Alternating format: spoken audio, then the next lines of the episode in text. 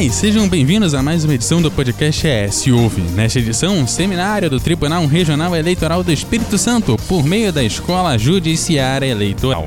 Neste seminário, um laboratório de estudo de casos sobre a propaganda eleitoral de 2020, ministrado pelo professor João Pedro Piragibe. O seminário você confere a partir de agora, aqui no ES Ouve.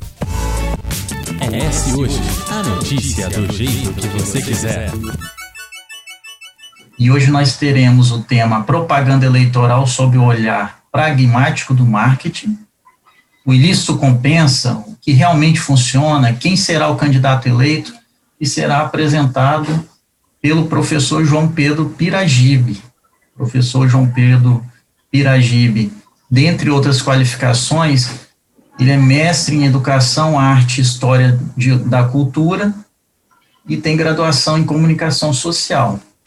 E esse tema é, vai ser objeto de mediação pelas nossas servidoras, né, chefes de cartório, é, a, as doutoras Numila Ribeiro e a doutora Tatiana Vulpe.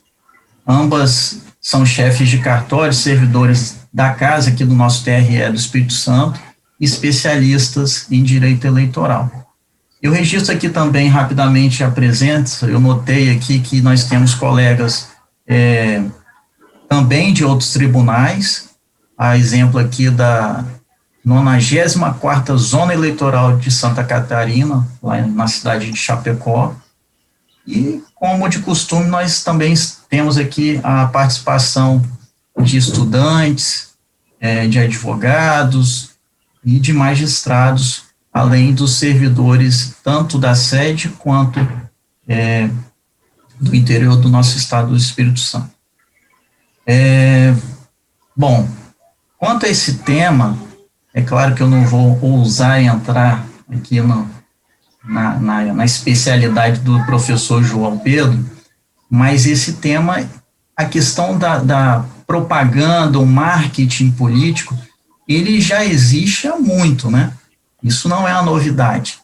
Agora, é claro que nós é, notamos que, ao longo dos tempos, nós tivemos uma evolução ou uma mudança de tratamento de como que, como que é tratado o capital político de determinado candidato, como que isso é conduzido durante o processo eleitoral e até mesmo antes do processo eleitoral, através das técnicas e observando sempre que possível, e a gente acredita, quer crer que isso vem sendo observado, os regramentos lá da Justiça Eleitoral, especialmente aqueles que possam eventualmente é, aqueles regramentos que têm o propósito de afastar os excessos, né?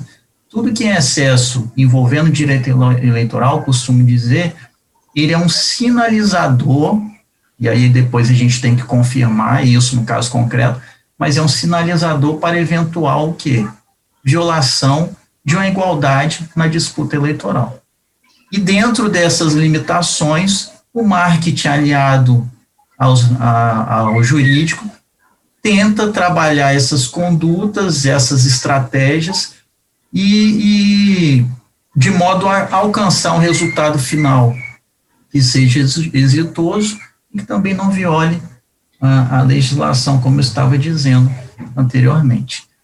Bom, doutor, professor João Pedro, mestre João Pedro, por favor, Vossa Excelência é, está com a palavra e agradeço imensamente por estar contribuindo com o nosso projeto da Escola Judiciária Eleitoral do Espírito Santo, né, que vem sendo brilhantemente conduzido aqui pelas, pelos servidores Vinícius Quintino, Giane e Ariane.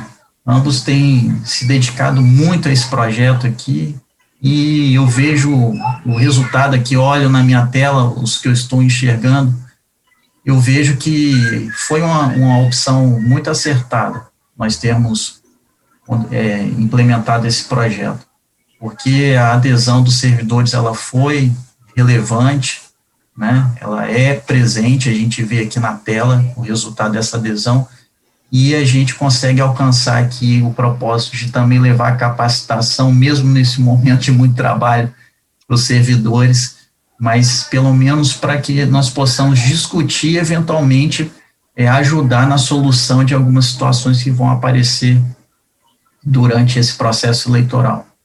Então, a palavra está com o senhor, professor João Pedro. Muito obrigado por nos ajudar nesse momento. Bom dia.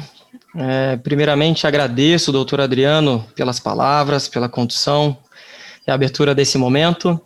É, eu quero cumprimentar os demais servidores na, em nome do doutor Vinícius Quintino, que qual realizou o convite, a qual agradeço desde já essa oportunidade.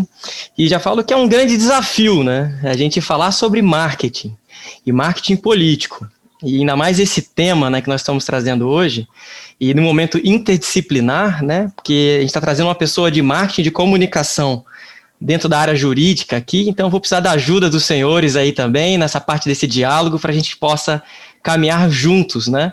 E também é, estimular o chat da, do YouTube, dos demais canais aqui do Zoom, para que a gente possa, através desse diálogo, a gente construir essa fala.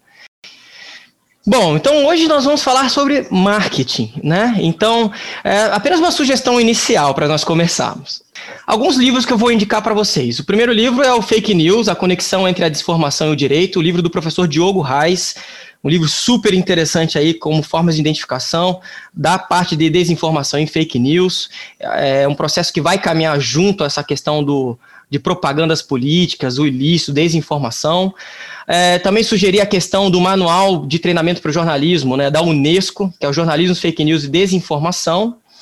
E tá muito famoso nas redes agora, acho que todo mundo viu na Netflix, a questão do dilema das redes sociais uso dos dados, segmentação, como o uso dessa segmentação de dados pode ser utilizado como uma estratégia de entrega de conteúdo e de segmentação de campanhas, e como isso, o uso do seu dado através de empresas, marcas e como a inteligência artificial te entende, pode ser utilizado como uma inteligência competitiva, e isso pode dar certas vantagens de entrega de conteúdo.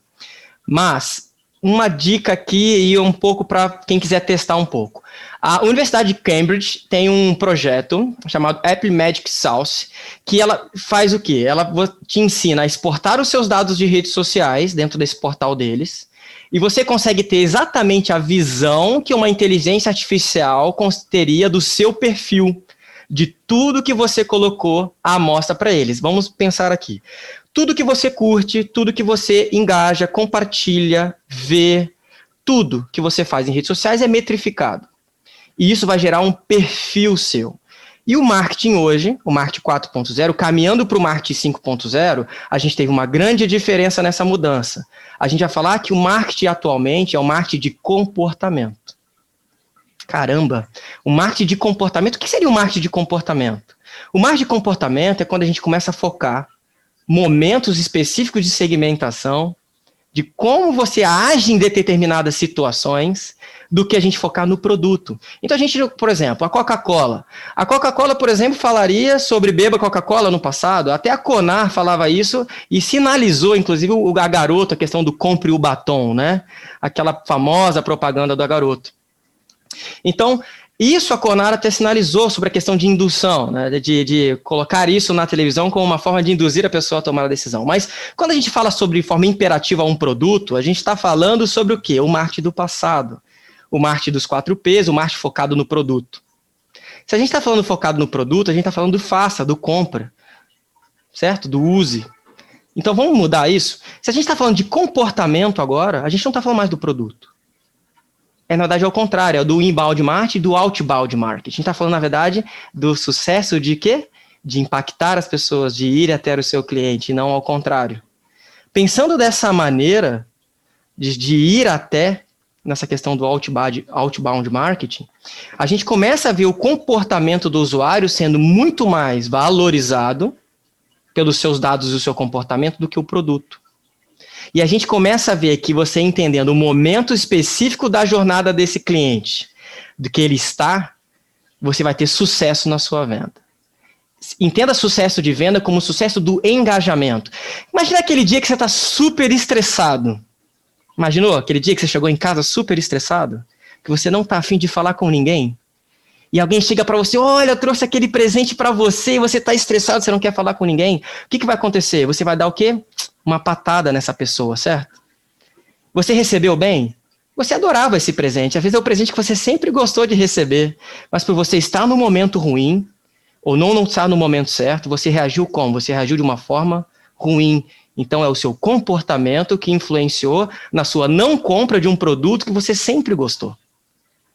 Então, pensando nesse momento, vamos falar de engajamento. Então, o engajamento vai estar de acordo com o seu comportamento.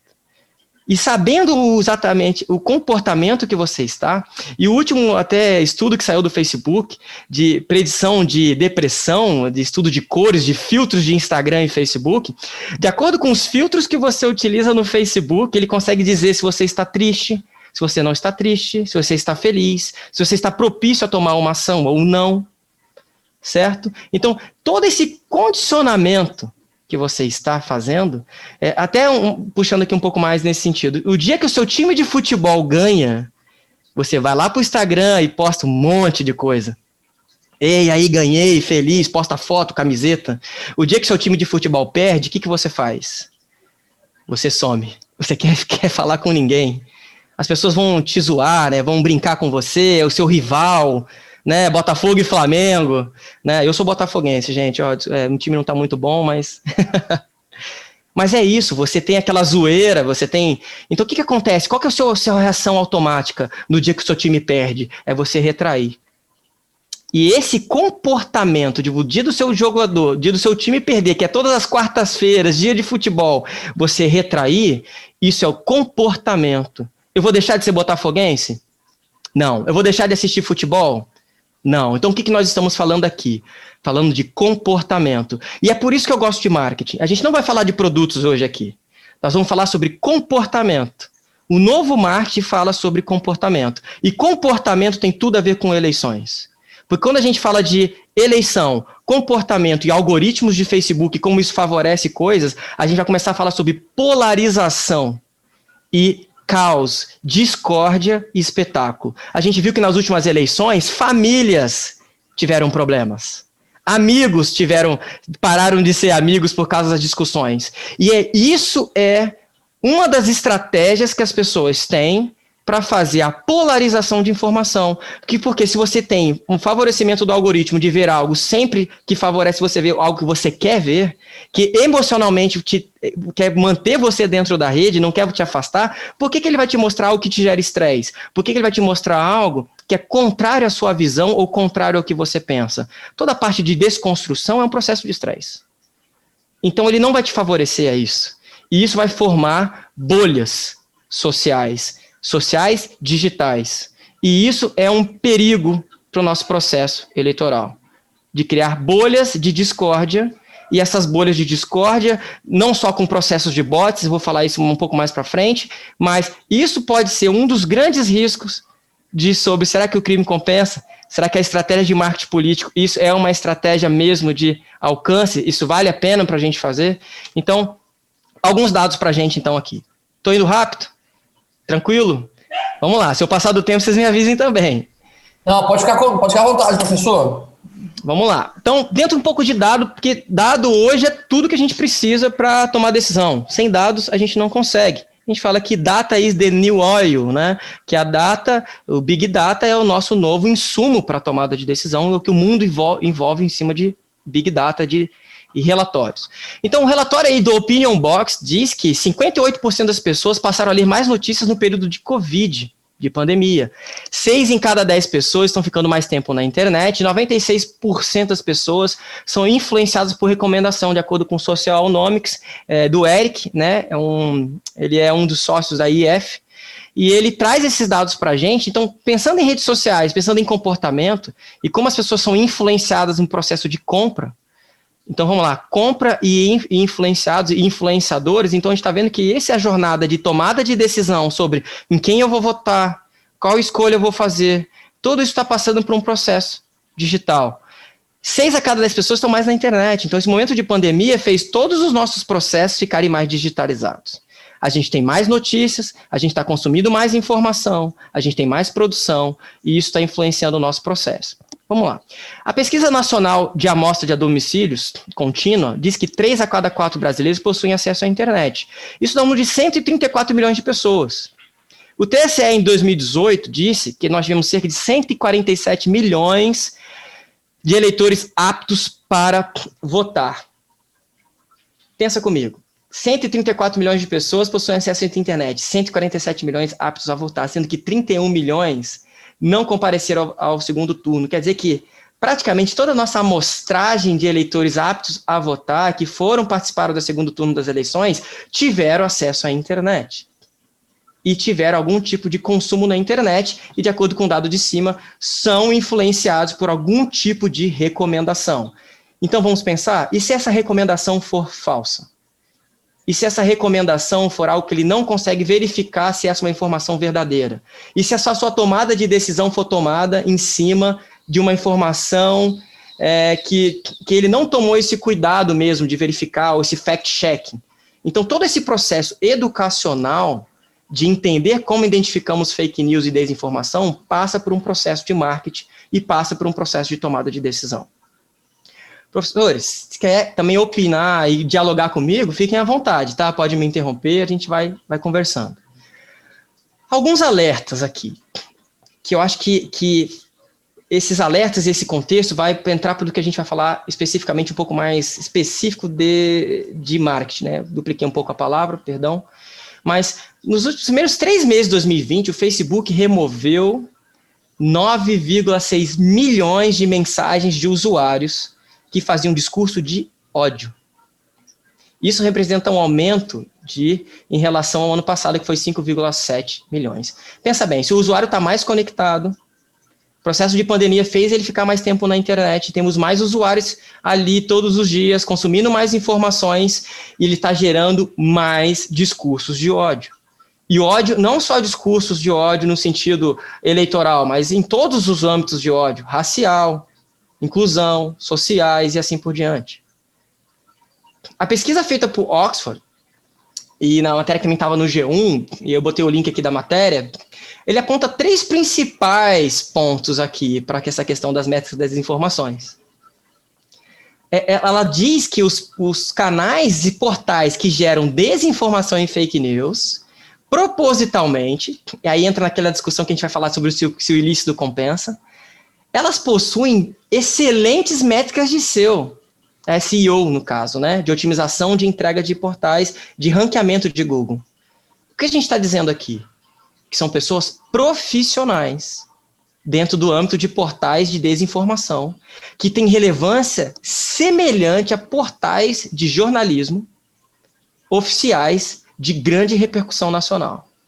Então, os portais de desinformação, de disseminação, de informações falsas, de espetáculo, de caos, de causar a perda de credibilidade dessa informação, elas têm profissionais muito capacitados criando o caos e semelhante aos portais, grandes portais nacionais. E grande parte da renda de publicidade deles surgem de anúncios do Google.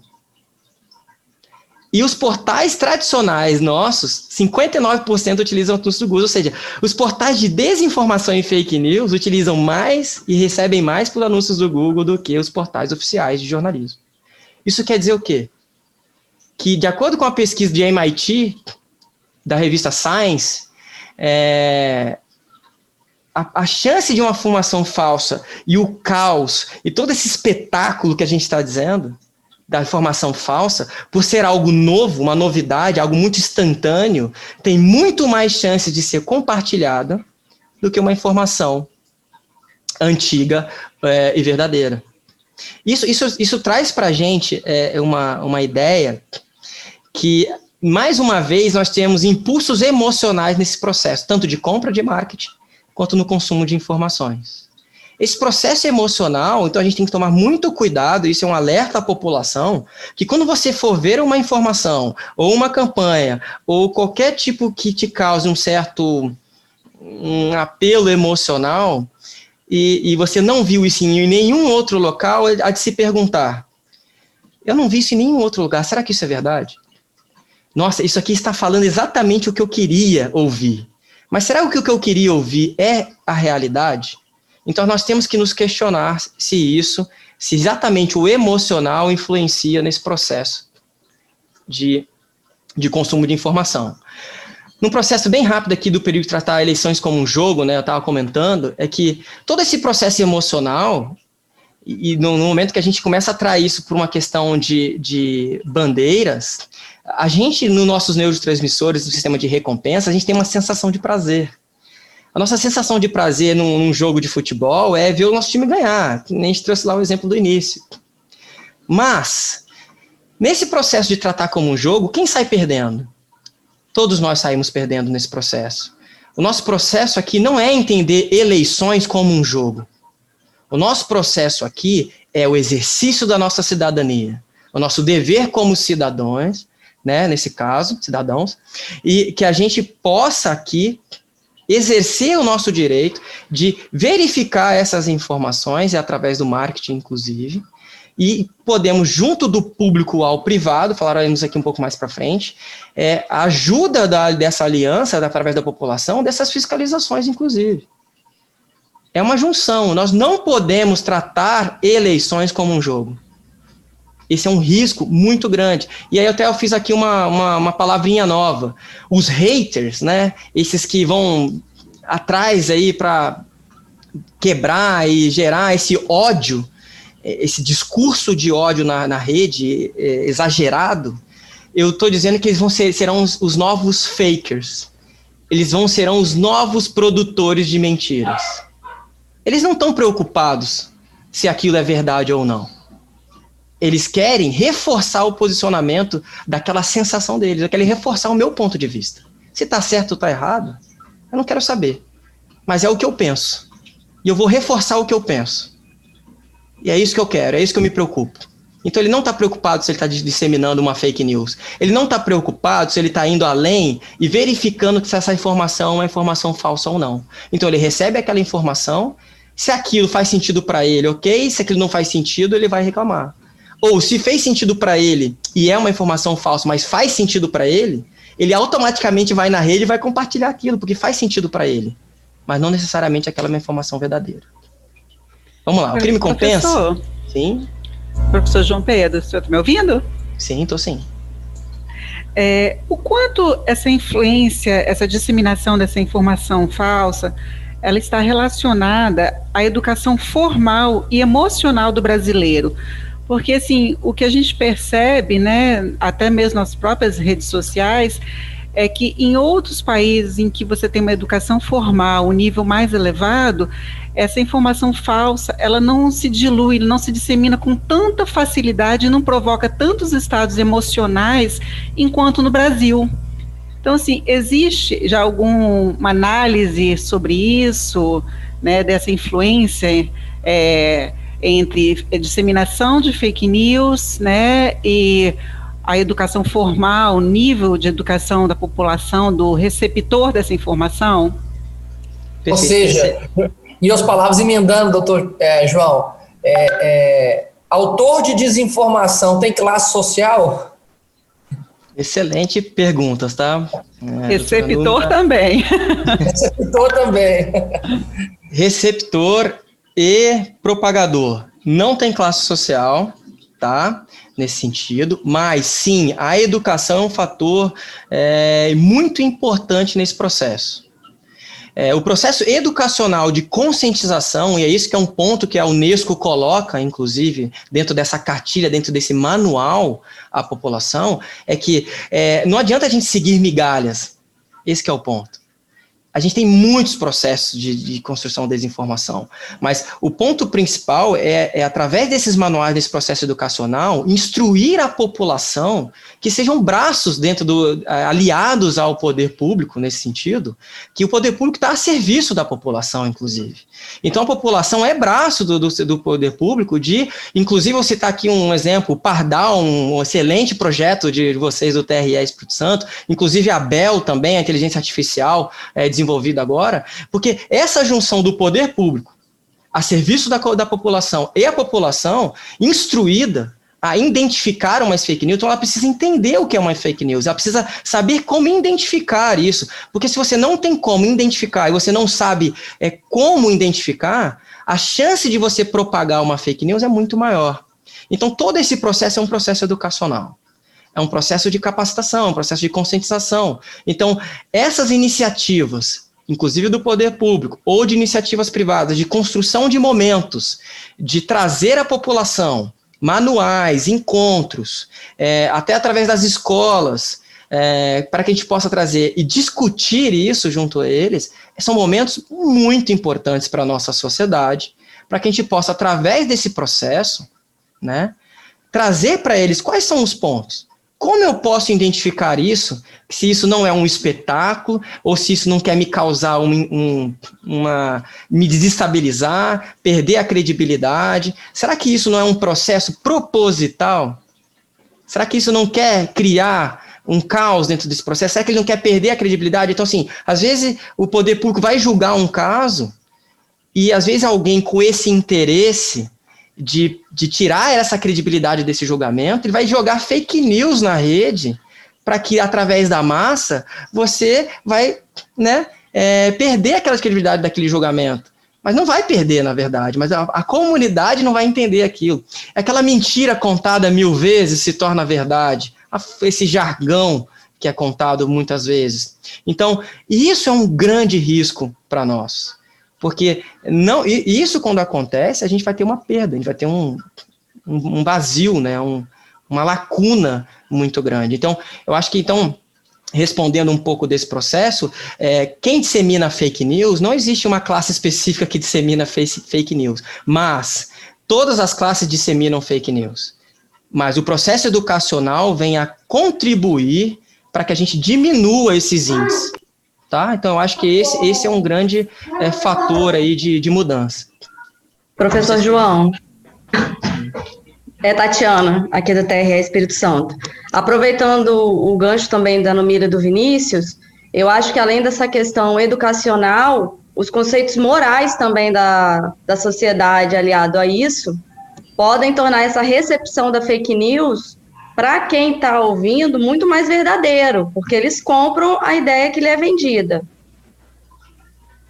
Perfeito. É, fala espetacular, doutora Tatiana, porque todo o processo de verdade e mentira, na verdade, isso eu acho que eu não sou da área do direito, agora vocês vão me ajudar. A gente não julga mentiras né, em inquéritos. A gente julga fatos e ocorrências, senão a gente estaria fazendo uma censura prévia do que está acontecendo. Então, na verdade, o caso acontece, e depois que o caso acontece, que você vai então julgar. Até depois a gente vai falar um pouco mais para frente sobre o direito de resposta. Mas, é, então, dentro desse cenário, a questão moral e ética é fundamental, porque quando a gente fala sobre mentiras, a mentira é uma questão moral e ética.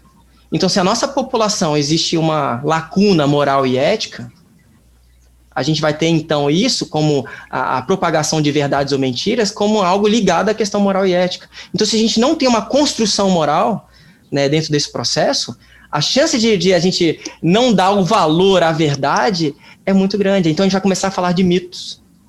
A gente vai especular coisas. E aí que entra o risco da gente falar sobre o espetáculo a gente fala aí um pouco sobre sensacionalismo, né? A gente fala aí dentro do jornalismo, o famoso espreme que sai sangue, quando a gente fala sobre o jornal é, Meia Hora, né? Que a gente tem matérias e manchetes que chamam atenção sobre algumas coisas que, que chamam, né? É, dentro daqueles artigos. A gente fala, meu, é, por que, que isso chama atenção? A nossa população brasileira tende a ver o espetáculo, a, a catástrofe, né, como algo que chama mais atenção dela. Por quê? Porque isso está ligado ao espetáculo. E o espetáculo, mais uma vez, é um risco à nossa democracia. Por quê? Porque o espetáculo vai fazer você desviar o foco da verdade e vai trazer para a gente para um lado de entretenimento. E não é isso que a gente quer aqui. A gente não quer desviar o foco para o entretenimento. Ok? Não sei se respondeu bem, mas eu, eu com medo com o meu tempo, mas vocês vão me falando aí. Pra, Não, perfeito. Para responder perfeito. os três pontos que vocês colocaram para mim. Eu vou, eu quero. Sim? Desculpa, interrompi o senhor. No Mila novamente, TRE Espírito Santo. É, a gente que trabalha em cartórios de cidades de interior, né? A gente sabe que um candidato, dependendo do tamanho da cidade, a gente já teve município aqui que ele é eleito com 280 votos, 300 votos. E você tem os rincões, assim, no interior, em que a, a mentira, a fake news chega com muita velocidade. Só que a verdade, a desconstrução né, dessa fake news, às vezes não chega a tempo né, do dia das eleições. Como o marketing vai poder auxiliar né, esse candidato, de repente, que é a vítima dessa fake news, a desconstruir essa notícia falsa, a tempo dele poder recuperar esse eleitor nas urnas? que é o que a gente tem aqui na, no interior, né? A gente tem vários locais em que sequer se pega celular, se pega TV. E às vezes a fake news chega a esse lugar, a gente não sabe como, mas ela chega, e não há tempo hábil desse prejudicado ele poder desconstruir essa pseudo, essa falsa verdade. Ótimo, ótima questão, doutora Número. É, o processo de, de engajamento, e é isso que a gente vai falar sobre o marketing de comportamento e emocional, é que a gente está dizendo, inclusive a questão dos novos influenciadores, é que a parte de verdade, inclusive é isso que a gente disse, é, o Whindersson Nunes, por exemplo, é um influenciador que todo mundo conhece agora no YouTube. É, por que, que ele cresceu tanto? Ele cresceu muito pela sua autenticidade, o seu forma, forma de falar, o jeito que ele se coloca. Então, essa autenticidade, e além da autenticidade, a sua verdade, os canais seguros de transformação, de divulgação de informações, é onde o candidato tem que se colocar. Então, assim, os candidatos atualmente, eles precisam ter locais e fontes confiáveis onde o seu eleitor vai buscar essas informações. Porque ele pode buscar informações em diversos canais. Então, se ele for buscar essa informação hoje, por exemplo, é, até é um, um índice, eu acho que é da Datafolha, dizendo que o índice de confiança hoje do brasileiro e nos canais de, de, de, de informação é que os canais de, de, jornalismo tradicionais possuem uma média de 60%, cerca de 60% a 70% de confiança. E canais como o Facebook, por exemplo, possuem 15%, até 20% de confiança, e o WhatsApp menos. Né? Eu acho que esse é o índice, depois eu posso confirmar esse índice ao certo. Então, se a gente for pensar dessa forma, o candidato ele precisa ter locais de confiança que ele vai orientar o eleitor dele, aonde ele vai buscar informações concretas. Se ele for buscar informações em qualquer outro local, ele pode ser impactado por diversos tipos de fake news. Então, esse processo de engajamento, de proximidade entre candidato e o seu eleitor, ele precisa, no processo de campanha, orientar o seu eleitor aonde ele vai buscar essas informações concretas. Porque senão o eleitor vai buscar informações em todos os lugares possíveis. Aí ele vai entrar naquele processo de campanha que a gente comentou. Bom, eu estou sendo atacado pelo meu candidato concorrente, mas você vai acreditar em um candidato que só me ataca, por que, que ele não está falando dos projetos que ele desenvolve? É uma forma desse candidato se defender. Então, assim, mas se aquilo é verdade ou não, ele vai entrar com um pedido na justiça, aí nesse, nesse período legal, acho que vocês podem me ajudar mais do que eu nessa parte de marketing, correto? Mas ele vai poder pedir um direito de resposta, ele vai poder fazer provas legais dentro desse processo e ele vai pedir a retratação desse processo. Então, assim, se ele foi acusado por um concorrente, se ele foi acusado de fake news, ele vai ter dois grandes processos: orientar o seu eleitor a buscar informações em locais de confiança, que são veículos de imprensa, canais oficiais, ou até os próprios canais que o próprio candidato colocou como canais oficiais de divulgação das suas campanhas, correto? E esse boca a boca, essa fofoca, esse espetáculo, são fatores de identificação de fake news. Então, isso faz parte da educação da população. Então, é de muito interesse do candidato dele também educar o seu eleitor para que ele saiba identificar uma mentira e ele saiba identificar quando essa é uma informação ou uma desinformação que quer, na verdade, causar uma. É, desestabilizar né, a campanha dele. Que isso vai surgir mesmo. Não tem como, isso vai surgir. A gente tem o deepfake, esse negócio que troca o rosto, troca a fala. Então, assim, com tanta construções e formas, a gente viu que tem muitos profissionais muito capacitados para fazer isso a, a, chance de controlar a causa, né, o que aconteceu, é que a gente fala, é muito mais difícil do que a gente depois seguir essas migalhas, no caso, juntar essa, essas evidências, para depois, com todas essas evidências, todo esse processo, a gente tomar uma decisão de fato como isso aconteceu. E é isso que eu quero falar um pouco aqui agora. A tese de doutorado da Camila Leone, da USP, ela fala sobre o marketing utilizado para atividade de organização de narcotráfico. Mas essa organização de marketing para narcotráfico, eu vou te dizer, é muito próxima a uma organização de marketing para eleições.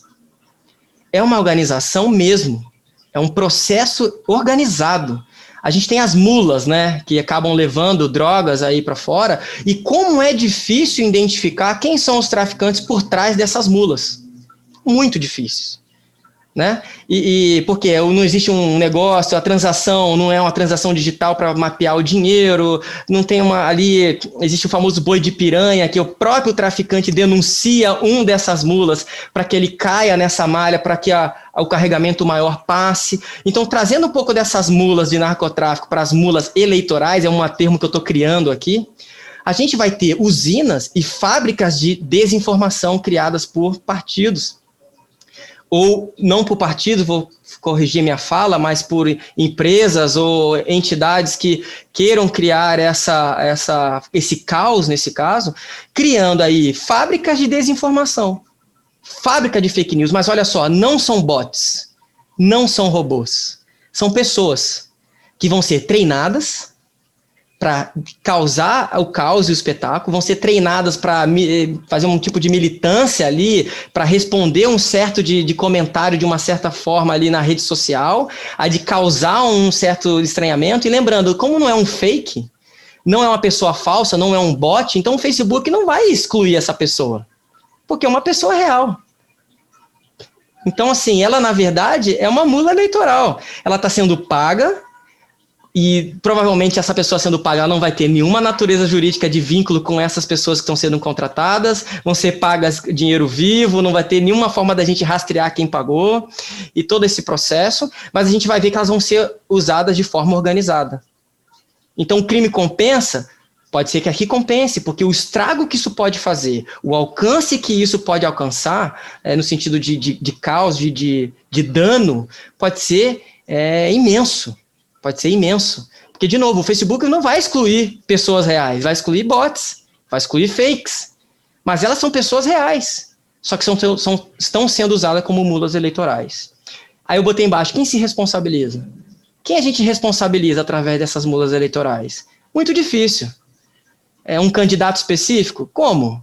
Como a gente vai responsabilizar? Como a gente, no pós-processo, a gente pode trazer isso como uma evidência para depois fazer um tipo de julgamento dentro disso. Muito complicado. Agora, numa fala do professor Diogo Reis, no webinar do TSE falando sobre direito eleitoral, ele dá uma dica sobre isso que eu, que eu concordo muito, né? É, que é assim: como isso é organizado, e trazendo esse pouco da questão do narcotráfico, essa tese do doutorado da Camila, é, a gente vai ter um cenário muito evidente dessas sendo casado e, e, trabalhando de forma conjunta. Então a gente vai ver o seguinte: essa disseminação dessa fake news vai ser a, a conjunta dessa disseminação dessa notícia falsa. A gente vai ter vários perfis disseminando a mesma notícia falsa. Isso vai gerar um impacto que a gente consegue medir qual foi o impacto dessa notícia falsa. Mas aonde a gente vai chegar nelas? A gente vai ver que vai ter pelo dinheiro. Porque essas, apesar de ser pessoas diferentes, de faixas etárias diferentes, de lugares diferentes do Brasil ou do mundo, inclusive, pode ser que elas estejam recebendo o mesmo valor, ou recebendo valores aí no mesmo dia de pagamento, enfim, pode ter vários indícios aí através do dinheiro. Aí é aquele momento que a gente fala das migalhas, em vez de a gente julgar migalhas, é, fazer aquela correr o risco da censura prévia, né, de tipo um candidato botou um banner indevido, em vez de a gente trabalhar nesse miúdo, e a gente realmente seguir essas migalhas e, e, botar todas essas evidências dentro de um pacote e a gente conseguir, através de, do acompanhamento desse dinheiro, entender foi feito vários depósitos, tem a mesma perfil de pessoas, foi o mesmo perfil que disseminou o mesmo tipo de informação, foi agido em conjunto, no mesmo período, no mesmo tempo, na mesma rede, e a gente começa então a cercar esse cerco. Em vez de então pegar a migalha, a gente segue as migalhas e a gente vai ter então aí evidências que existe uma organização por trás e a gente consegue pegar essa organização. Essa é uma forma. Compensa? Para mim, o crime nunca compensa. Mas, em termos de marketing e alcance, como a gente às vezes não tem tempo hábil para retratar essas coisas ainda, não temos certa agilidade, e através dessas mudas, inclusive, é até difícil identificar, às vezes compensa, por quê? Porque o dano é muito maior do que a gente consegue reparar. É, eu acho que isso é, é, é, um, é, um, é uma grande discussão aí para o futuro, para nós, de como a gente consegue não só tratar fake news e, e alcance de desinformação através de robôs, mas através de, de mulas eleitorais, nesse sentido, de pessoas mesmo causando é, redes organizadas de desinformação. Certo?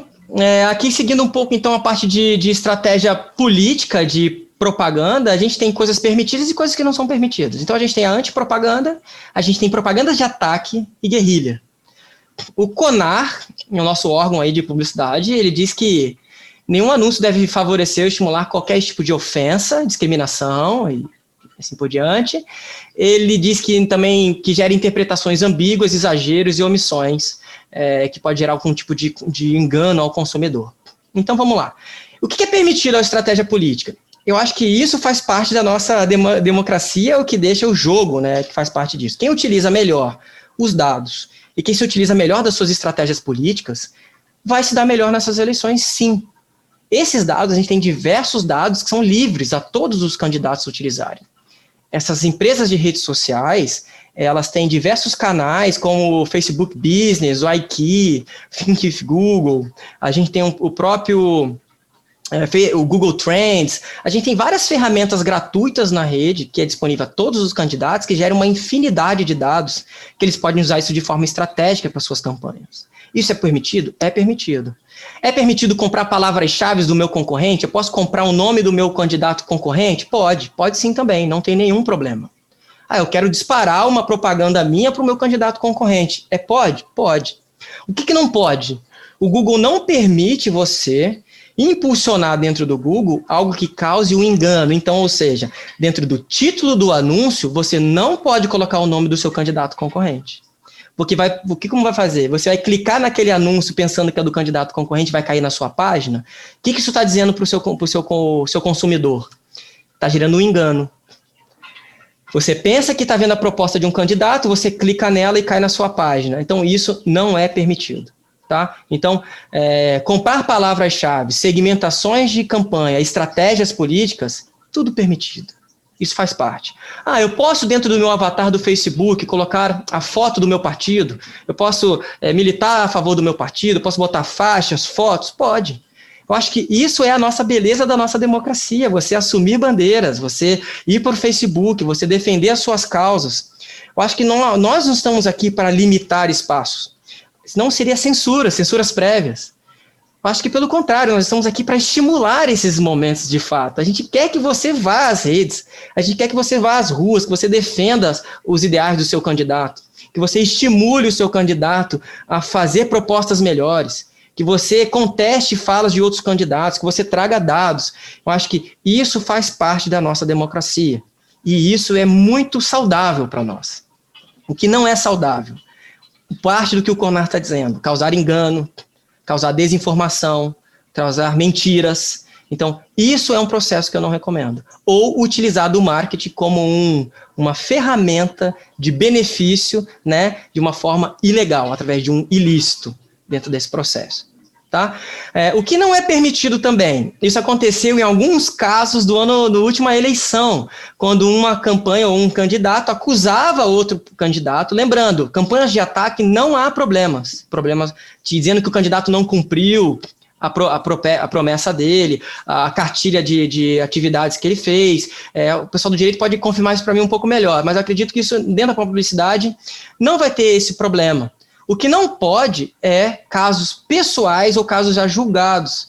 Então, quando ele traz um escândalo pessoal, de novo, para trazer o espetáculo, o caos de algo que já passou, de cunho pessoal, isso não tem a ver com as propostas políticas daquele candidato. Isso não tem a ver algo que ele descumpriu no processo de figura pública dele. Tem algo, às vezes, a ver com a vida particular dele, que não tem nada a ver a esse processo.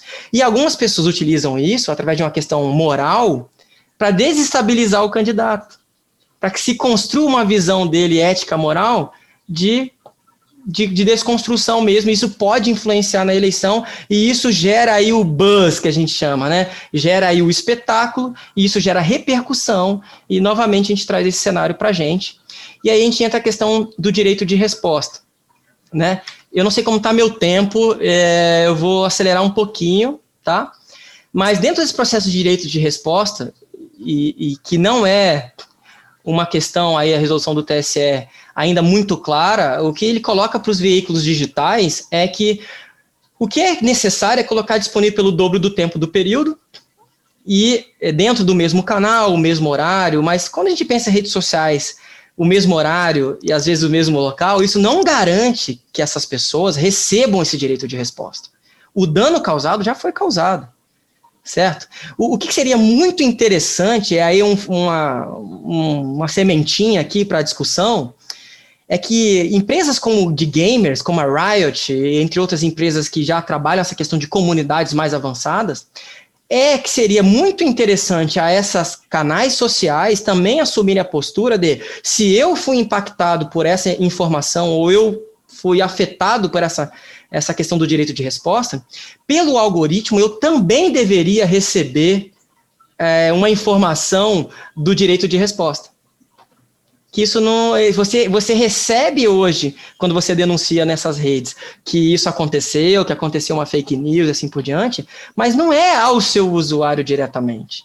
Então seria muito bom trazer esse case aí dos gamers, das comunidades, de esse ser um processo mais direcionado ao seu usuário. Porque se a gente tem tudo metrificado, se a gente tem tudo em dados, como ele não consegue, nesse processo de direito de resposta, trazer isso diretamente para o meu usuário? Eu deveria receber isso. Porque se eu fui impactado por uma fake news, eu deveria exatamente receber uma resposta dizendo qual foi a fake news que eu fui impactado em que momento, qual o horário, quem foi a pessoa e, e o quê, e qual foi o direito de resposta que ela recebeu. Então, isso seria um momento de discussão muito importante. E um outro risco é trazer esse processo de direito de resposta como uma forma de ganho monetário. Porque se o usuário de direito de resposta requer, e isso foi impulsionado, né, essa fake news foi impulsionada, esse usuário pode requerer o impulsionamento desse direito de resposta por parte da pessoa que, que lesou ele. E a gente gera, então, um ciclo de monetário aí de ganhos por ganho da plataforma, porque se eu impulsionei uma fake news e eu sou obrigado a dar o direito de resposta também impulsionando na própria plataforma é, de forma paga, a gente está gerando um ciclo, né, de direito de resposta, dinheiro na plataforma, resposta, direito na plataforma, e isso começa a ter várias pessoas de interesse dentro desse processo. Dentro desse processo, então, que rege isso, é, fechando aqui o nosso ponto, é, caminhando para o final, a gente traz que todo o processo, então, de campanha e, e, e de marketing, os riscos do sensacionalismo counter-entretenimento, ele traz um pouco aí da visão do Guy Debord, do livro da Sociedade do Espetáculo, é, de realmente tratar todo esse processo de campanha como uma grande, um grande entretenimento. Isso é um grande risco para nós e isso vai causar uma disseminação muito alta. Então, a Tate Ryan, de, do, na matéria que ela trouxe do MIT, na, na Technology Review, ela diz uma coisa muito interessante nessa fala dela, que ela fala o seguinte, que as pessoas estão mais preocupadas em algumas estratégias políticas em causar discórdia e a polarização, porque o algoritmo favorece a você ver as coisas que você gosta, ao ambiente que te deixa mais confortável, que você passe mais tempo dentro da plataforma, que o interesse, às vezes, daquele candidato é fazer você cada vez mais distanciar da visão do outro. Então, o que, que ele vai fazer? Ele vai incitar a discórdia. Ele vai gerar a discórdia dentro dos seus próprios eleitores, criando o maior distanciamento do outro eleitor. E ele vai fazer com que você assuma aí posiciona posicionamentos emocionais, e agressivos, inclusive. E é isso que a gente falou que a gente viu em 2018 você vai ficar uma pessoa agressiva, você vai defender aquilo de um jeito, porque você foi incitado àquilo. E esse é um grande risco que a Tate Ryan traz para a gente aí nesse artigo que ela, que ela publicou na MIT. Então, e eu concordo muito com isso. Essas bolhas sociais que a gente está criando, e, e essas bolhas sociais, a gente fala, o capital social é gerado pelo contato. As nossas calçadas virtuais eram geradas dentro das comunidades virtuais que a gente tem em redes sociais hoje, porque a gente não está mais na rua, a gente está no momento de pandemia os nossos contatos que a gente fazia presencialmente, o momento do café, o momento que você encontra alguém na rua, aquela pessoa que você conhece sempre publica, é um processo de troca de capital social. Então, eu acho que isso é um ponto que é, é um fator social, né? Então, a gente tem de fato alguns casos que acontecem dentro desse cenário, né? Que, que fazem esse processo, então, da discórdia, não, você não vê o outro lado. Então, a gente precisa ter momentos, e, e, é esse que é o ponto de discussão entre as mídias sociais agora, que é, não é só ver o que você mais gosta ou o que você se relaciona mais, mas talvez criar dentro desses canais é, locais de discussão, de debate. E isso as instituições de ensino é através das universidades, os locais de, de ensino e tudo mais, é um grande momento para a junção desses dois lados. Porque é um momento de fomento de discussão de, de, de um lado, ou tanto de um, um exemplo, esquerda ou direita, enfim. É um momento de debate. A gente tem que promover o debate. O, promover o debate é algo muito rico para o lado educacional. Então a gente vai cada vez mais se distanciar. A gente vai cada vez mais discutir somente o que é mais agradável para nós, somente um lado só da moeda. E isso pode ser um problema futuro, e pode ser um problema futuro, inclusive quando a gente voltar pós-pandemia, que são problemas sociais de convivência. Que nós estamos nos acostumando a conviver com pessoas muito iguais pra, conosco e pode dar problemas sociais, problemas raciais, inclusão, acessibilidade, pode dar muitos outros problemas para nós. Isso é um risco muito grande. E, e para mim, a educação é o principal caminho para que a gente possa resolver isso. Mas, de novo, criando momentos específicos para isso. Senão, a, a, junção é que a gente fique cada vez em ambientes mais confortáveis. E não é isso que eu acho que a gente precisa, e não é isso que a democracia precisa. A, a democracia nossa, nosso exercício de cidadão, é que tenham pessoas diferentes, que representem grupos diferentes, né? que tenham causas diferentes, as minorias e tudo mais. Então, eu acredito nisso, um pouco da minha visão, assim, do João Pedro, dentro desse processo, tá? Tô acabando. Então, só para fechar um pouco, eu já tinha comentado, a união do público com o privado, e dentro dessas atividades que o próprio TRE do Espírito Santo já faz, e eu quero parabenizá-los desde já, que é a questão do sistema do Pardal, a Abel, eu acho que são é, momentos muito é, ricos mesmo a se, ser discutidos a toda a população, a nível nacional e até internacional, porque são momentos de união de público e privado, a gente tem é, esses momentos como momentos de grande discussão para nós. A gente tem essa força da comunidade, né? E está vivendo um momento do marketing colaborativo, né? E essa força do colaborativo, essa força de novas visões, isso vai fazer com que a gente tenha é, muitos braços aí nesse sentido, muitos olhos, muitas é, formas da gente identificar esses, essas ocorrências, essas distorções, para que a gente possa ter mais evidências nos, nos processos de julgamento. E por último, essa era a última pergunta que a gente colocou na nossa discussão. É, eu não vou entrar muito nessa discussão, vou encerrar por aqui, né? Acho que já passou bastante o nosso tempo. É, mas eu acho que quem vai ser eleito, né? Acho que foi a última pergunta que a gente colocou na discussão. Eu vou deixar essa pergunta em aberto. É uma pergunta, mas eu acho que assim, no lado do marketing, eu acho que a pessoa que vai ser eleita, eu acho que a primeira é aquela que cria compromisso com a verdade, é aquela que vai conseguir se utilizar de todos os dados que nós temos hoje, que vai conseguir utilizar uma, uma estratégia de marketing de on e off, vai conseguir utilizar o storytelling, que é uma estratégia de como contar histórias. Não adianta só você falar a sua a proposta, não adianta só você botar números na tela para o seu usuário. As pessoas querem ouvir histórias. Ela quer ouvir a sua história, ela, ela quer se relacionar com você. Lembra do capital social, que é o quanto você está próximo a alguém? A pessoa quer se sentir próxima a você. Ela vai defender você. Ela vai se engajar. Ela vai promover, inclusive, os seus, uh, os seus argumentos, as suas propostas. Então, isso é importante, até no processo de fake news, essa pessoa engajada com você, ela vai te defender na rede. Ela vai ser um agente de procura de verdade, para que ela leve essa verdade para outras pessoas, ela vai combater fake news por você. Então, acho que assim, quem vai ser eleito? Não vou botar nomes aqui de quem vai ser eleito, mas quem vai ser eleito vai ser quem utilizar as melhores ferramentas de marketing, que consiga contar uma boa história através de um storytelling uh, para isso, e uma estratégia de digital com offline, sabendo utilizar as novas formas que nós temos de engajamento de marketing digital. Eu acho que é isso, acho que a gente abre aí para a discussão de vocês e perguntas. Perdão pelo tempo, acho que passou um pouco. Espero que vocês tenham gostado. Professor João, Tatiana aqui do TRE Espírito Santo novamente. É, o que a gente observa mesmo, principalmente de 2018 para cá, é que a campanha ela é muito mais virtual. Hoje o impacto da campanha virtual é muito maior do que a campanha na rua.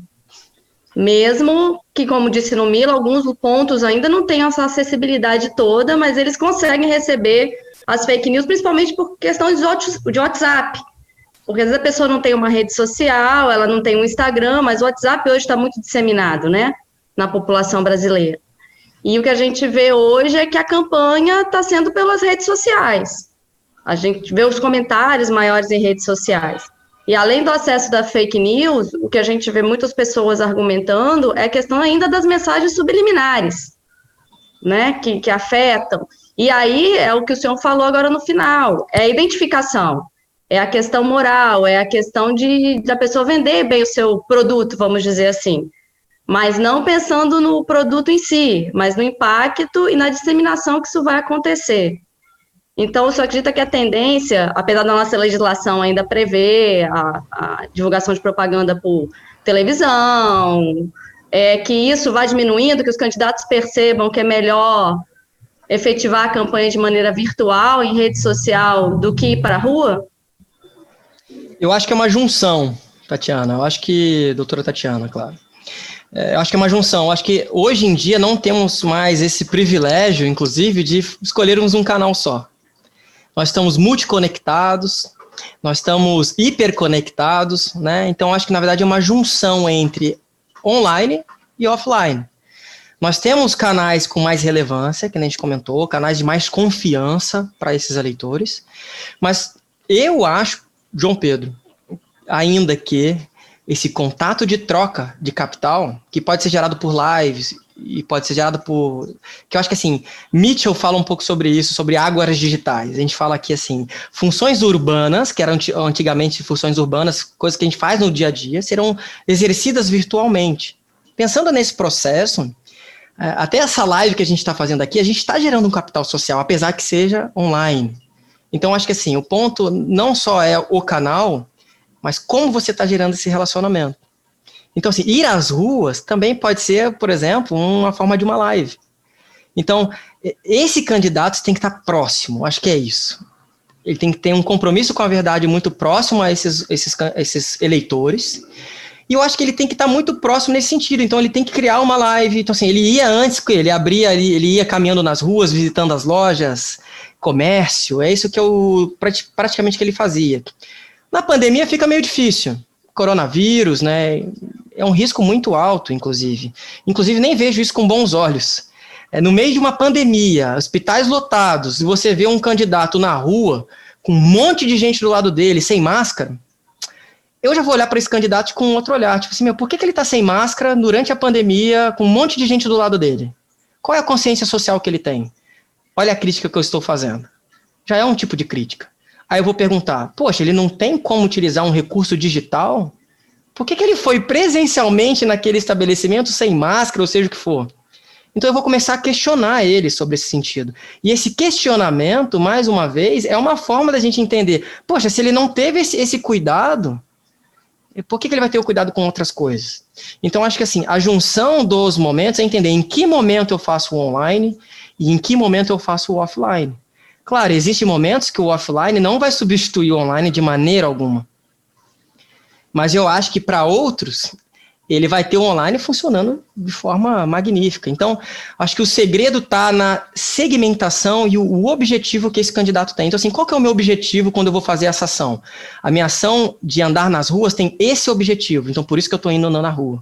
Ah, meu objetivo é criar uma, uma empatia. Ah, meu objetivo é criar um alcance. Então, assim, a gente tem vários formatos. Ah, quando eu coloco um banner na rua, ele tem um objetivo. Quando eu faço aquele santinho, né, aquela outra forma, é um outro objetivo.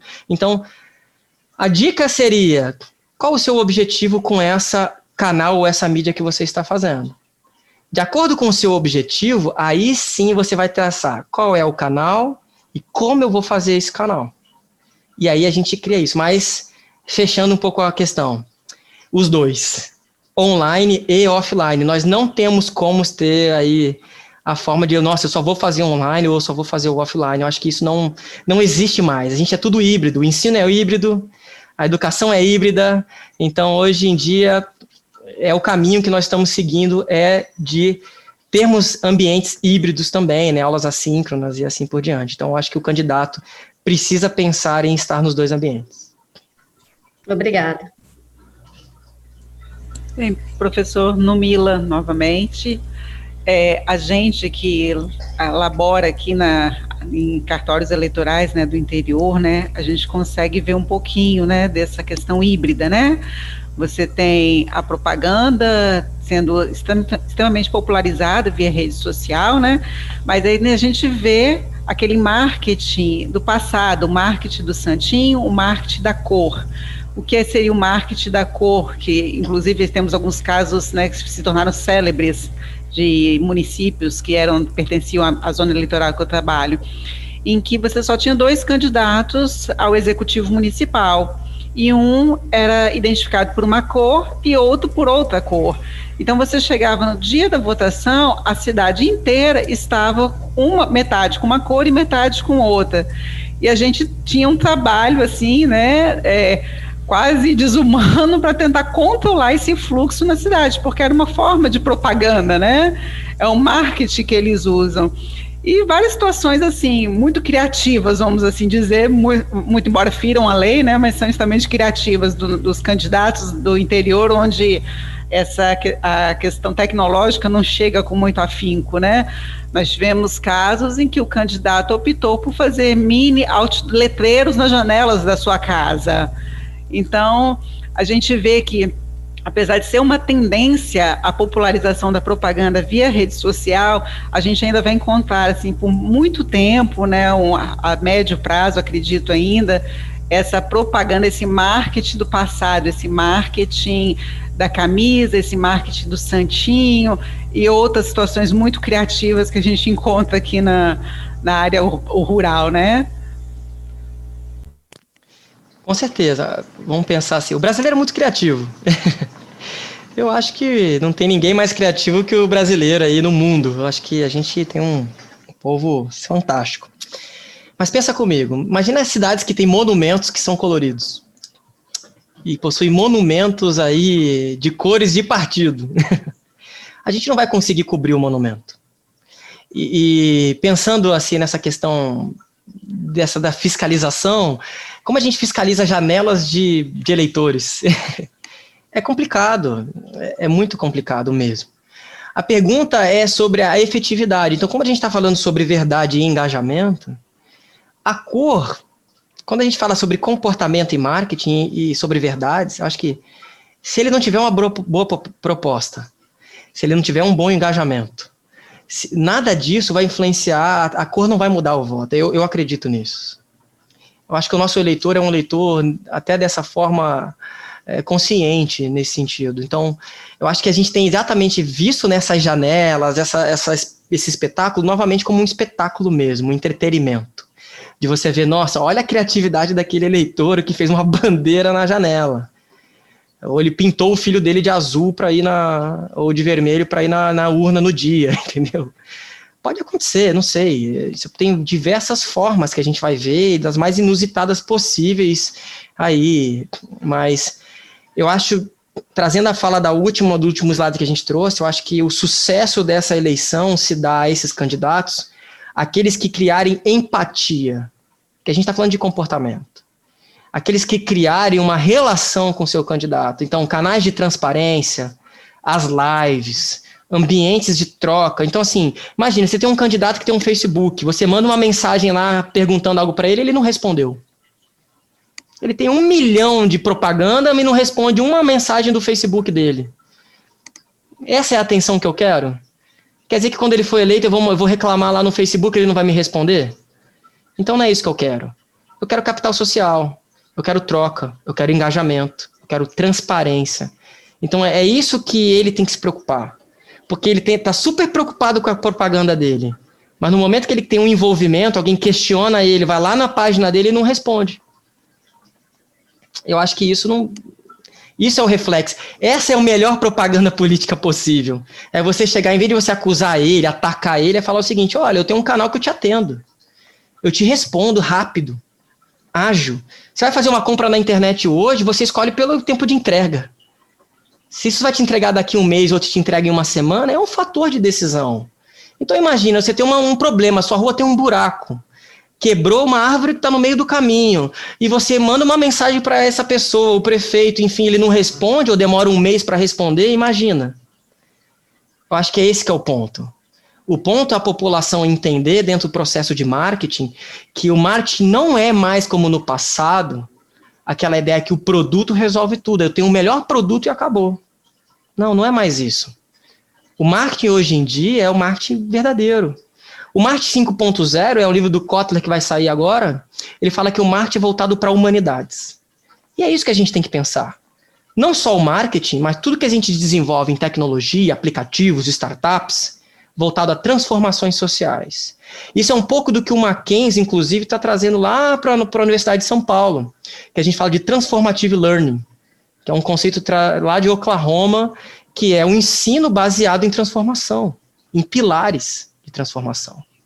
E, claro, um conceito muito profundo, daria uma outra discussão, mas acho que a população tem que pensar na melhoria social.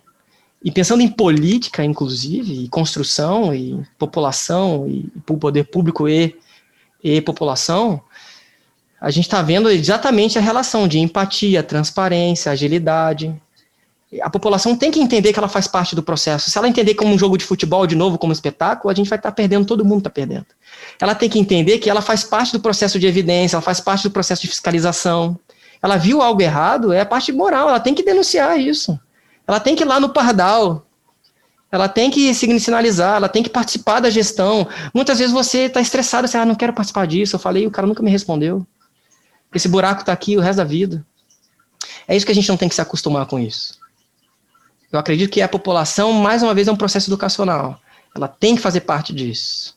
E para o político, processo de empatia. Então, João Pedro, se eu vou lá no processo de marketing dele, ele me vende um produto que ele vai me atender, vai trazer melhorias para a cidade e não, nem me responde na página do Facebook dele, no Instagram ou os canais que ele colocou, eu não voto nele, não.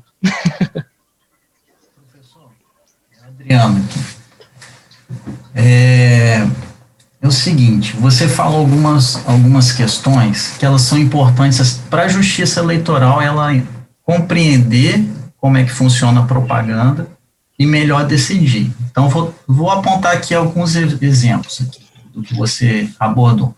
A questão da monetização, né? Quando você pega e tem o um impulsionamento e aí depois vem um direito de resposta com, que também mereceria um impulsionamento, ou seja, na igual medida na, na igual forma que foi feita a postagem que ganhou o direito de, de ter o direito de resposta.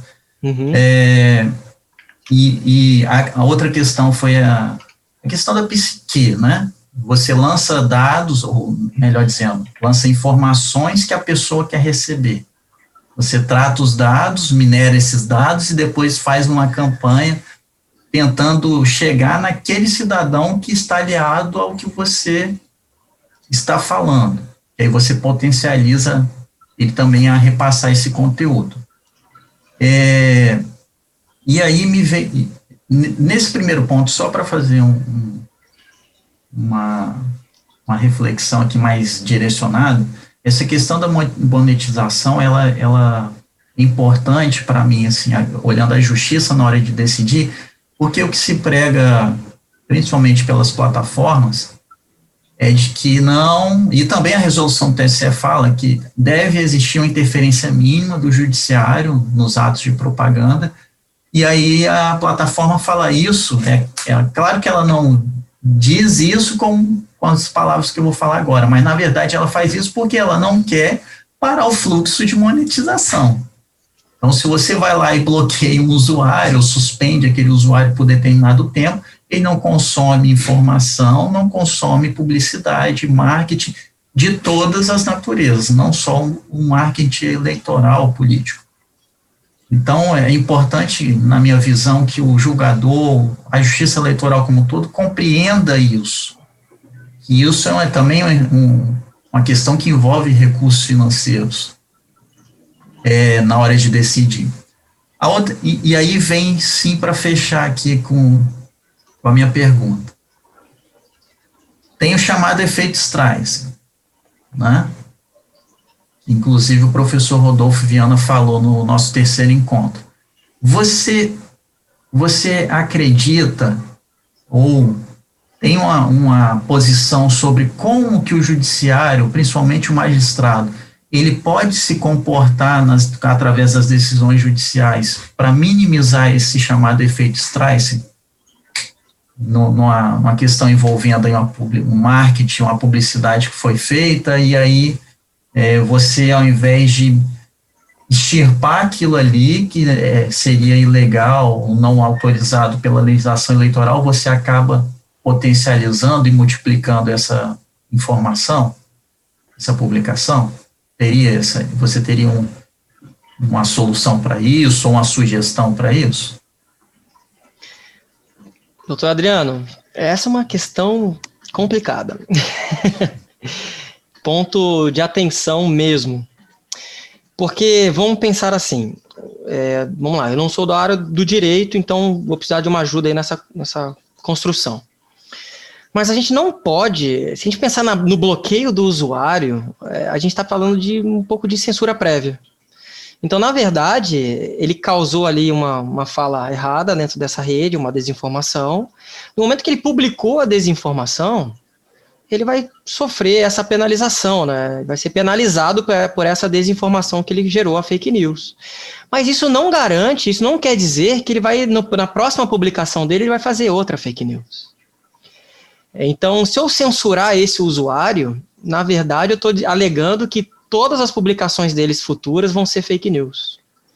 Então, é muito complicado eu dizer que, que apesar desse usuário ter feito isso propositalmente e tudo mais, com essa intenção, que a próxima publicação dele também vai ser uma fake news ou uma desinformação. Então, se eu bloqueio esse usuário, é, é, pode ser entendido como uma censura prévia, não sei, essa é uma, uma discussão mais para a gente entender depois. Ou até você na parte jurídica pode me ajudar. Mas eu entendo que é no fato. Então, ele vai ter que realmente publicar isso. E dentro dessa publicação, a gente vai agir dentro dessa publicação dele, para não, não acontecer a censura prévia. Claro, a gente está falando de um usuário identificado de forma individual causando isso. Trazendo a questão da mula eleitoral, aí isso toma outra proporção. Porque não é mais um usuário fazendo isso de forma individual, publicando coisas. Ele está fazendo de forma organizada, estruturada, com uma intenção aí dessa estruturação, gerando essa, esse propósito. Então, já não é mais só o usuário, é uma organização. E aí eu acho que entra até o âmbito penal, é, de suspensão, e enfim, não sei qual que os artigos de penal em cima desse, desse processo. Mas aí entra como algo de uma outra instância mesmo. Agora, um usuário comum da rede, olha como é difícil a gente limitar esse processo a dizer que ele, a suspensão desse usuário dessa rede, é, a não ser que seja uma diretriz da rede, então acho que aí pode ser uma, uma junção de boas práticas, né, de diretrizes mesmo, entre a, a entidade ou órgão, por exemplo, Facebook e Justiça Eleitoral, a entender se a recorrência disso pode ser entendida em algum momento como algo proposital ou, enfim, algo que possa gerar esse processo de desinformação contínua. Então, acho que isso é uma discussão ao magistrado entender, talvez, uma jurisprudência, uma hermenêutica, aí, um entendimento, onde isso se encaixaria mesmo. Porque a minha preocupação é a gente começar a querer bloquear tudo que tem. Porque isso pode dar margem, sabe, vou censurar aquele, eu vou bloquear aquele outro, eu vou bloquear aquela outra instrução, aí vão pedir bloqueios de página, bloqueios de partidos, e aí começa a crescer isso. E aí a gente começa a romper aquela ideia da, da divulgação e da liberdade da, do nosso usuário a expressar a sua liberdade de expressão. Então a gente pode confundir aí em alguns momentos por uma visão individual o que, que vai ser uma liberdade de expressão e o que, que não é, no sentido de que ele está ferindo a minha, a minha posição. é, é uma discussão, é uma pergunta complexa, doutora Adriana, realmente, é, da gente de uma construção conjunta. Eu acho que é uma construção entre profissionais mesmo da área, junto com o poder público. Há de se entender como podemos é, monitorar essas incidências, é, de trazer essas boas práticas, talvez manuais e diretrizes, para que isso a gente consiga ter um, com, talvez não um controle, mas uma forma de identificar aí esse dolo, essa ação essa má fé, né? Porque toda ação de desinformação é uma ação de má fé. Ninguém vai gerar desinformação para isso, para quem está gerando a desinformação. Claro, existem categorias diferentes ao meu entendimento. Existe aquele que compartilha a desinformação, existe aquele que gera a desinformação. Mas mesmo aquele que compartilha, ele vai ser alertado, olha, você compartilhou uma desinformação. Então, aquele processo educacional, olha, você precisa tomar cuidado, essa é uma informação falsa. Aquele processo educacional de orientação à população para que ele não faça mais isso. Agora, quem está produzindo a desinformação, ele não vai parar. Né? Não vai, não vai adiantar a gente instruir ele no processo educacional. Porque ele está, na verdade, é uma usina, é uma fábrica de, de, de desinformação. Então, é, é, é um processo muito delicado. E, até o processo de direito de resposta, tá até conversando com o doutor Vinícius um, um pouco antes, que é, é, é, muito ainda delicado até o processo de resposta, né? Porque ele garante o dobro do tempo, mas o dobro do tempo na rede, rede social hoje, não garante que você entregue o direito de resposta para aquelas pessoas que viram, nem para a mesma quantidade, né? nem para a mesma segmentação, que a gente está falando de comportamento, né? Então, aquele momento específico. Então, ainda o direito de resposta não é ainda suficiente e não vai reparar o dano mesmo. Então, ele não vai reparar. O direito de resposta não repara. Ele minimiza, mas não repara. Então, é aquela questão das boas práticas aí, até dos, dos espaços dos gamers, né? Talvez o melhor caminho seria um espaço de transparência dentro da rede que vai mostrar todas as fake news, quem gerou, o usuário que foi impactado, ele vai ter, ele teria que ter um local para ver tudo que ele foi impactado com as fake news, porque se é algoritmo, o algoritmo sabe quem foi impactado com qual informação. Então deveria ter um local que você poderia ver todas as informações que você foi impactado falso. E inclusive quem compartilhou. É, professor, eu vi ali que o senhor indicou o link do, do, do projeto da, de Cambridge. Pra, esse projeto, ele revela, assim, vamos dizer, quem é, qual, qual alvo que está nas suas costas numa rede social? Seria mais ou menos isso? Eu vou usar as próprias palavras deles, tá, professor? Que eu acho que fica até melhor. É o Centro de Psychometrics da Universidade de Cambridge. E ele, ele fala o seguinte: o slogan da, de Cambridge é o seguinte: descubra suas pegadas digitais e revele o seu perfil psicológico. O que, que ele fala? Ele fala que ele vai revelar como pode ser visto é, por outras pessoas o seu perfil online, é uma percepção aí de perfil comportamental, satisfação, até tendências políticas né? Isso através do que? Através do que você vê, do que você curte, do que você faz engajamentos, as descrições, as mensagens, as postagens que você se relaciona. Então, é esse site. Inversa. Exato. Você, o, todos os canais sociais de, desses canais de mídias sociais, ele permite que você exporte os seus dados, tudo que você tem armazenado dentro desses canais, você exporte aí um documento, um big data, aí um, um cubo de dados e você pode subir esse cubo de dados dentro dessa, desse projeto de Cambridge, que é um projeto de pesquisa, né? Então você tem que permitir também que Cambridge analise isso de forma, é, no caso, é, sem te identificar, é claro, mas ele vai, você vai permitir que Cambridge, inclusive, analise isso, é um objeto de estudo deles, e você vai poder ver uma visão aí simplificada, né? É, sobre o seu perfil. Então, né? Nós vamos caminhar para o encerramento, né? Já já extrapolamos aqui o nosso, o nosso horário. Então, em nome do doutor Adriano Ataíde, uh, em nome da Escola Judiciária, queríamos agradecer a presença do senhor. Foi, assim, realmente uma, um momento de reflexão muito interessante. Eu acho que quanto mais nós conseguimos aproximar essa, essa questão, de um lado, estratégia de marketing, outra, como o judiciário atua nesse tabuleiro de xadrez como peão, nós vamos poder ter decisões muito mais lúcidas, muito mais conectadas com a realidade e muito mais sólidas e, por que não, muito mais justas. Então, queria agradecer novamente a presença do senhor, agradecer muito a presença das nossas professoras no Mila, a Tati, né, o pessoal de cartório que está nos acompanhando, os nossos juízes que estão com a gente até agora. Eu sei que os senhores devem estar com muito processo para julgar, mas nós temos alguns magistrados aqui nos acompanhando, nós temos ah, os nossos colegas de outros estados, e dizer que essa transmissão ela já atingiu dimensões internacionais. O pessoal da Transparência Internacional divulgou para toda a América Latina. Provavelmente temos hermanos também nos acompanhando. então, doutor João, muito obrigado novamente. Aí, manda um abraço para o pessoal da Mackenzie. Esperamos contar com, com a presença do senhor em outras ocasiões.